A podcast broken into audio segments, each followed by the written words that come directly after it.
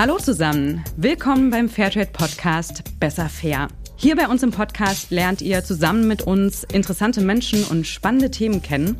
Und ich bin überzeugt, immer wieder kommt es dabei zu erhellenden Ah-Momenten.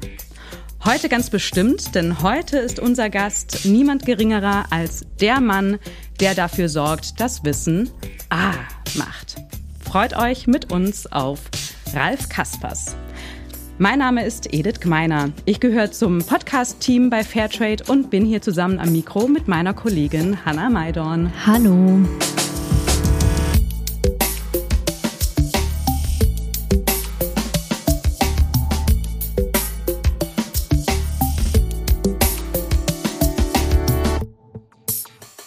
Ich habe es schon erwähnt, unser heutiger Gast ist Ralf Kaspers. Viele kennen Ralf von der Sendung mit der Maus oder vom Wissensmagazin Wissen macht A beim Kinderkanal. Ralf Kaspers ist außerdem Moderator des Wissensmagazins Quarks, Podcast und Bücher kommen noch obendrauf. Ihr merkt also, wenn es ums Fragen beantworten geht, ist Ralf Kaspers ganz vorne mit dabei. Ja, und damit passt du, wie ich finde, ganz hervorragend zu uns in den Podcast. Ja, schön, dass du dir die Zeit für unsere Fragen nimmst und von mir an der Stelle auch nochmal ein herzlich willkommen, Ralf. Vielen Dank für die Einladung, es freut mich sehr. Vielleicht magst du einfach mal erzählen, wann hat Wissen bei dir denn zuletzt so richtig Ah gemacht? Wann hat Wissen das letzte Mal richtig A gemacht? Das Tolle ist, ähm, wenn ich so eine Frage gestellt bekomme, dann habe ich nie eine Antwort drauf. Und ansonsten fallen mir ständig Sachen ein, wo ich denke, wow, das wusste ich noch gar nicht. Ich glaube, das, das Letzte, weil ich mich gerade damit beschäftige, ist äh, Gesichtsblindheit. Also das ist das Phänomen, dass Leute zwar schon Gesichter erkennen können oder wissen, ah, okay, das ist ein Gesicht und kein Hintern, aber ähm, vielleicht nicht wirklich das Gesicht zuordnen können. Das ist ja mit Gesichtsblindheit gemeint. Also wenn man zum Beispiel Herr der Ringe guckt und man sieht Faramir und Boromir und denkt sich, Gott, was sind das für Menschen mit langen Bärten? Ich kann die nicht auseinanderhalten. Das ist etwas, ähm, darüber habe ich gerade gelernt, dass es jetzt nicht so eine so eine Art Krankheit ist oder ein Defekt vom Gehirn, sondern man geht davon aus, dass es eben Gesichtsblinde gibt, die es nicht erkennen können, genauso wie es eben so ähm, Super Recognizer gibt, die ganz viel und jedes Gesicht erkennen können, die auf, einer, auf einem Konzert sind und wenn die jemand auf dem Konzert sehen und den fünf Jahre später wieder treffen, können sie sagen, hey, du warst doch bei dem Konzert vor fünf Jahren, was ein bisschen spooky ist, aber das gibt's auch. Und dann gibt's die Normalgesichtigen, die sind sozusagen so in der Mitte von diesem Spektrum. Also diese Gesichtsblindheit ist nur das ungünstige eine Ende des Spektrums und nicht nur eine besondere, ähm, wie soll ich sagen, Gen, Defekt, der irgendwie doof ist. Kann man das trainieren?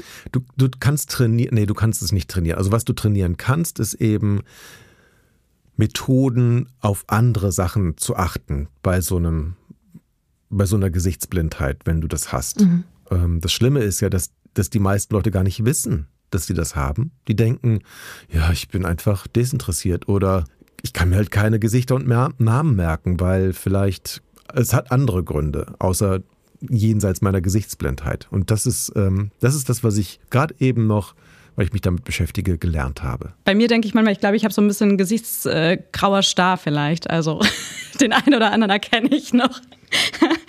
Aber vor allem bei Wissen macht A beantwortet ihr ja oft Fragen, die erstmal gar nicht so richtig als Frage erkennbar sind, weil sie so normal im Alltag sind. Und weil viele Handlungen und Dinge, die begegnen uns ja so total alltäglich dass viele von uns, und da bin ich auf jeden Fall eingeschlossen, die Frage dahinter gar nicht erst entdecken. Ich habe mir dann mal vorgestellt, äh, wie dein Tag startet und in meinem Kopf geht es etwa so, du wachst morgens auf und streckst dich und denkst dir, äh, huch, warum muss ich denn mich jetzt strecken, da steckt doch bestimmt was dahinter, das recherchiere ich mal. Dann gehst du ins Bad, putzt dir die Zähne und denkst dir, warum schmeckt Zahnpasta eigentlich nie nach Käsekuchen und warum hast, heißen Wasserhähne Wasserhähne? Und dann nächste Station Kaffee trinken, nimmst einen Schluck Kaffee und denkst dir, warum hat sich eigentlich Kaffee zum Frühstück durchgesetzt und nicht Cola? Ähm, ist das so? Besteht deine Welt aus Fragen, die du unbedingt beantworten musst? Ja, genau so ist es. Das ist ja das Tolle, Das, das Gehirn wird ja so, wie man das benutzt. Wenn man die ganze Zeit sich mit Fragen beschäftigt, dann sieht man auf einmal überall Fragen und versucht sich das zu erklären mit dem, was man vielleicht schon vorher so gelernt hat oder erklärt bekommen hat. Und ja, genau so mache ich das. Ich sehe überall sich irgendwie eine Frage, die, die dann bei Wissen macht A landet oder in sonst der Maus oder einer anderen Sendung oder in einem Buch der Trick dabei ist, sich diese Sachen immer aufzuschreiben direkt, weil sonst vergesse ich die nämlich. Und das ist so das, ähm, auf was es ankommt. Also immer was zum Schreiben dabei haben oder zum Notieren oder zum Aufnehmen. Wie ist das bei dir im Privaten? Also haben deine Freunde oder die Familie da auch immer die Erwartung, dass du denn jetzt auch alle Antworten auf alle möglichen Fragen hast? Oder schüchtert dein Wissen vielleicht auch sogar eher, ja, vielleicht Leute ein? Ich habe nicht mehr viele Freunde. Nein, das stimmt nicht. Also ja, ich glaube, dass die, die gehen davon aus, dass ich auch alles weiß. Aber die fragen gar nicht mehr so gerne, weil sie wissen, wenn ich es weiß, dann fange ich an zu erzählen und dann war es das auch wieder dann gibt es lange Antworten. Ähm, ich finde das immer spannend, weil meine Schwester, die hat Zwillinge und die sind jetzt gerade fünf Jahre alt und bei denen kann man das ganz gut beobachten, was ja bei Kindern ganz normal ist, dass Kinder mit ganz vielen Fragezeichen durch die Welt gehen und auch immer alles wissen wollen. Und ich frage mich da oft, warum das irgendwann aufhört. Also was glaubst du, weshalb wir als Erwachsene aufhören, Dinge einfach mal zu hinterfragen? Ich glaube, das wird uns einfach mehr oder weniger in der Schule abtrainiert wir wissen ja eigentlich nichts. Und dann müssen wir nachfragen. Und das machen Kinder. Und die sind dann sehr neugierig und sind auch erst still, wenn sie wirklich das Gefühl haben, dass alle Fragen beantwortet sind. In der Schule fängt es dann auch genauso an. Und dann geht es aber irgendwie in eine Richtung, die vielleicht gar nicht so gut ist, weil dann auf einmal das Wissen benotet wird. Und wenn du was nicht weißt, dann kriegst du eine schlechte Note. Das heißt zum Beispiel auch, dass du bei der mündlichen Mitarbeit vielleicht nicht mehr so mitmachst, wie du es machen möchtest, weil du die Antwort nicht weißt und du möchtest nicht bloßgestellt werden oder möchtest nicht schlecht benotet werden, weil du was Falsches sagst. Und diese Angst davor, was Falsches zu sagen und dafür als, ja, als Dovi dazustehen, das sorgt dann dafür, dass man vielleicht gar nicht mehr so gerne Fragen stellt, weil das bedeutet ja, dass man was nicht weiß. Und das setzt sich immer weiter fort. Also das sehe ich bei ganz vielen erwachsenen Menschen so, die sind lieber still und werden für klug gehalten, als dass sie sagen, verstehe ich nicht. Dabei ist das, dieses verstehe ich nicht, erklär doch mal, sehr entlarvend, weil die, die meistens so klug daherreden, sag ich mal, wenn die dann mal anfangen müssen, die Sachen zu erklären, und zwar so, dass es jeder versteht, dann tun die sich überraschend schwer damit. Und oft können die selber gar nicht so richtig in Worte fassen, was sie vielleicht so im Kopf klar verstanden haben, aber das zu übersetzen in eine Sprache, die auch andere Menschen verstehen, das ist gar nicht so leicht. Hm. Und auf der anderen Seite haben wir ja inzwischen eine Situation, dass wir uns so ziemlich alle Antworten auf jede erdenkliche Frage ja zusammen googeln können. Und es gibt unfassbar viel Information, die immer und überall verfügbar ist. Und dann gibt es Newsfeeds und dann gibt es Plattformen und dann gibt es Posts und mir wird ja auch ständig suggeriert, hey, da gibt es was, was ich noch nicht weiß und das sollte ich aber wissen. Wie gehst du mit so einem Informations-Overkill in deinem Alltag um? Hm, ich ignoriere das meistens. Tatsächlich. Also also gehst du nur den Fragen nach, auf die du Lust hast und die anderen, also alles, alles andere versuchst du dann zu ignorieren? Oder besser gesagt, ich fokussiere meine Aufmerksamkeit. Also wenn ich zum Beispiel eine Frage beantworten muss, weil wir darüber eine Folge im, im Quarks Podcast machen oder bei Wissen macht A oder der Maus, dann, dann konzentriere ich mich wirklich auf diese Frage. Und wenn ich dann recherchiere, dann ist es natürlich so, dass ich dann auch von Hölzchen auf Stöckchen komme und plötzlich ganz viele andere Sachen auch sehe. Und da fällt es mir dann schon schwer zu sagen, nee, das ist jetzt nicht essentiell für die Beantwortung der Frage, also muss ich das irgendwie mir abspeichern, damit ich vielleicht später nochmal dahin komme. Oder ich schreibe direkt eine zweite Frage auf, die vielleicht zu diesen Recherchergebnissen gut passt, die ich da nebenher gefunden habe. Also es ist wirklich eine, eine Frage von wie kann ich mir das alles merken, was ich gesehen habe? Und weil ich mir das nicht alles im Kopf behalten kann, schreibe ich es einfach auf. Und dann hilft mir das beim Fokussieren und bei genau der Frage zu bleiben, die ich jetzt eigentlich gerade beantworten will. Und wenn es um die ganzen ähm, Nachrichten und der ganze Kram, der so täglich auf einen einprasselt geht, ich habe irgendwann angefangen, einfach nur Radio zu hören. Also sowas wie WDR 5. Da merkt man, okay, die haben so ihre 10, 20 Nachrichten, die den ganzen Tag über immer wieder gezeigt werden. Also eher das Lineare und nicht von allen Seiten dich betröppeln lassen sozusagen. Genau. Vor allem ist mir auch wichtig, dass ich den Sachen, denen ich zuhöre, den muss ich ja irgendwie auch vertrauen können. Ich muss ja wissen, dass das nicht nur irgendwelche Geschichtenerzähler sind. Die haben auch ihren Platz, aber eben nicht, wenn es darum geht, zu wissen, was in der Welt los ist. Das finde ich insofern auch nochmal spannend, weil du moderierst die Sendung, die du machst, ja schon viele Jahre und ihr kriegt ja in den Redaktionen wahrscheinlich einfach super viele Fragen geschickt. Und ich frage mich, ob sich denn die Fragen in den letzten Jahren verändert haben. Und damit meine ich jetzt gar nicht nur die letzten ähm, zweieinhalb Jahre äh, Pandemie, wo es wahrscheinlich viel um Viren und Krankheit und sowas ging. Ich könnte mir vorstellen, dass das mehr geworden ist. Aber auch andere Themen wie Umwelt, Klimakrise. Siehst du eine Art Dramaturgie in den letzten Jahren oder so in deinen Moderationsjahren? Also es gibt so die Klassikerfragen, wie warum ist der Himmel blau beispielsweise, die werden immer gestellt. Auch selbst wenn wir die schon zehnmal beantwortet haben, kommen die immer wieder dazu. Und dann gibt es, wie du ganz richtig sagst, aktuelle Fragen, zum Beispiel zu Corona oder überhaupt so Krankheiten, Pandemie. Das wechselt dann immer und hängt dann immer von der Zeit ab. Und natürlich kommen immer mehr Fragen dazu, die es früher nicht gab, die sich darum drehen, wie zum Beispiel Computer funktionieren oder so ein, so ein Smart Speaker wie, wie Alexa oder, oder Siri oder sowas in der Art. Ähm, auch das ist was, was es früher natürlich nicht gab und deshalb wurde dazu keine Frage gestellt. Ähm, da verändern sich die Fragen schon, aber die im Großen und Ganzen gibt es doch so einen, so einen Riesenstandard. Also wir haben, ich glaube, 2006 mal eine Aktion gemacht von der Maus, ähm, die hieß Frag doch mal die Maus. Da haben wir alle unsere ähm, ZuschauerInnen aufgefordert, uns alle Fragen zu schicken, die sie immer schon mal beantwortet haben wollten. Das kam irgendwie 76.000 Fragen an. Da waren noch ein paar Doppelte bei, natürlich. Aber wir haben dann so eine, so eine Hitliste gemacht und ähm, es gab tatsächlich zehn Fragen, die wir dann in einer Sondersendung beantwortet haben. Da war lustigerweise, warum ist der Himmel blau? Die Top-Frage. Das heißt, die wurde am häufigsten gestellt. Und die anderen waren auch eher so Klassikerfragen eigentlich. Und da merkt man, diese, diese grundsätzlichen Fragen, die beschäftigen vor allem jüngere Menschen immer noch extrem, wie vor 30, 40 Jahren. Und diese ähm, neueren Themen, die kommen halt noch on top dazu.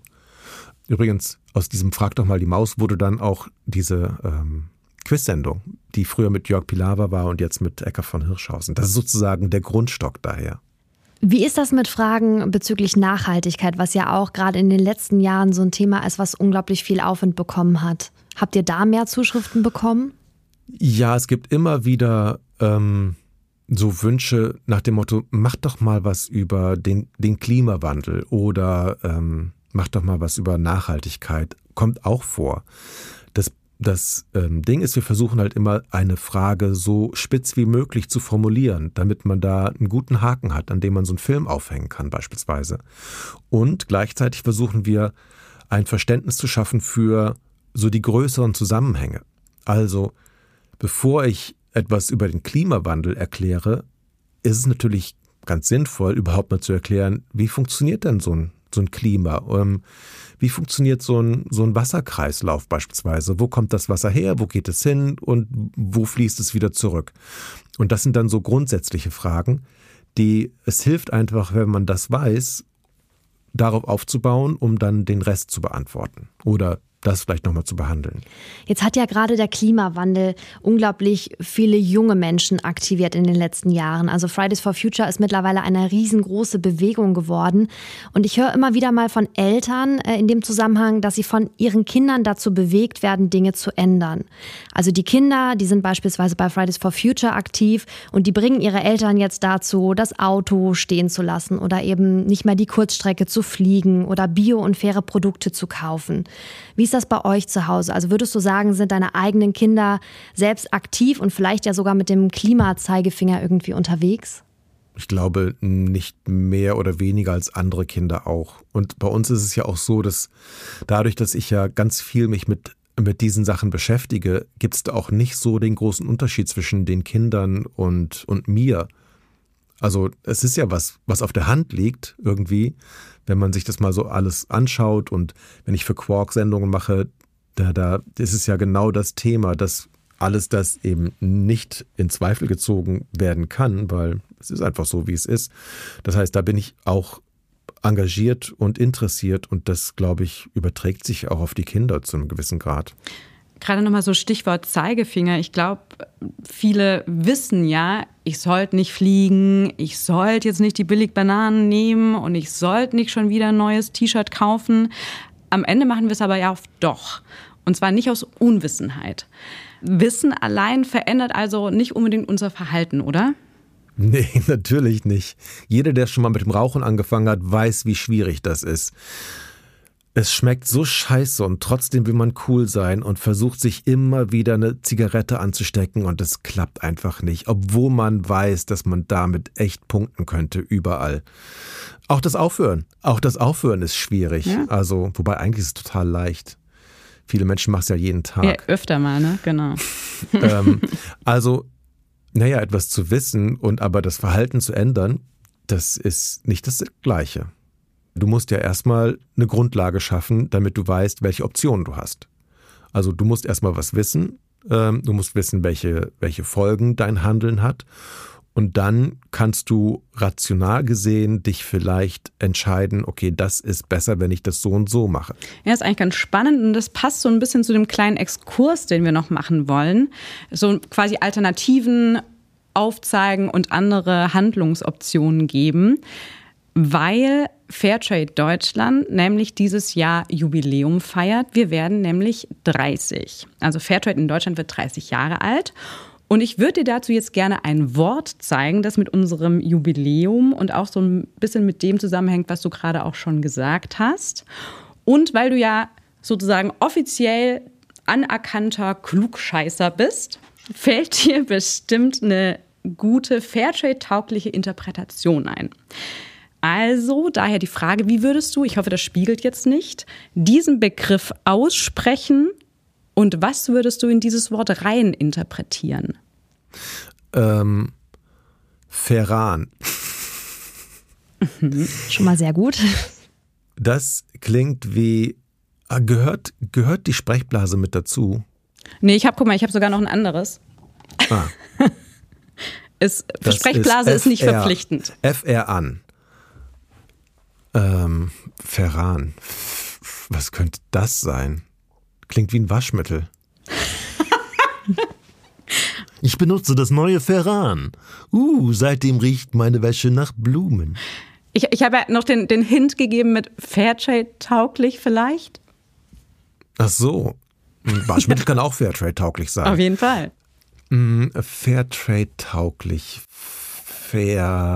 Ferran. Vielleicht hat es was mit Rennen zu tun. Es ist, ähm, also Ran die, das, äh, die Vergangenheitsform von Run.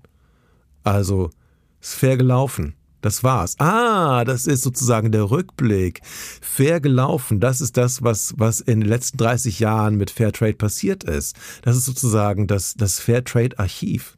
Ich glaube, wir hätten den Podcast vorher machen sollen. Einfach kommen spannende Ideen hier zutage. Ich äh, muss allerdings gestehen, dass die richtige Antwort war jetzt noch nicht dabei.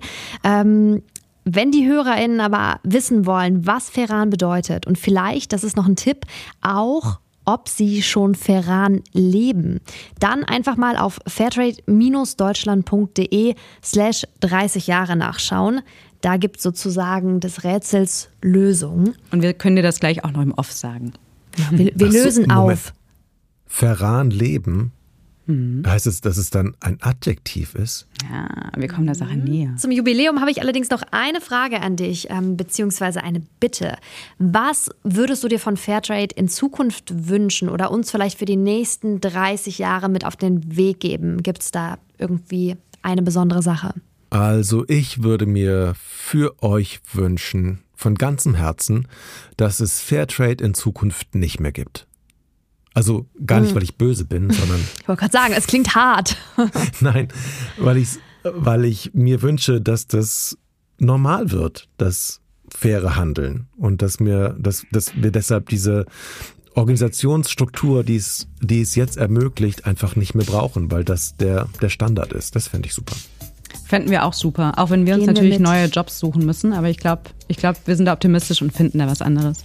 Glaube ich auch. Vielen Dank, Ralf, dass du dir die Zeit genommen hast. Das war Danke sehr euch. aufschlussreich und sehr spannend, hat Spaß gemacht. Auf jeden Fall. Danke, Ralf. Genau. Und nach dem Dank an Ralf Kaspers und an dich, Hanna, auch herzlichen Dank an alle da draußen, die uns zugehört haben. Bleibt gesund, alles Gute und bis zum nächsten Mal. Ciao. Tschüss.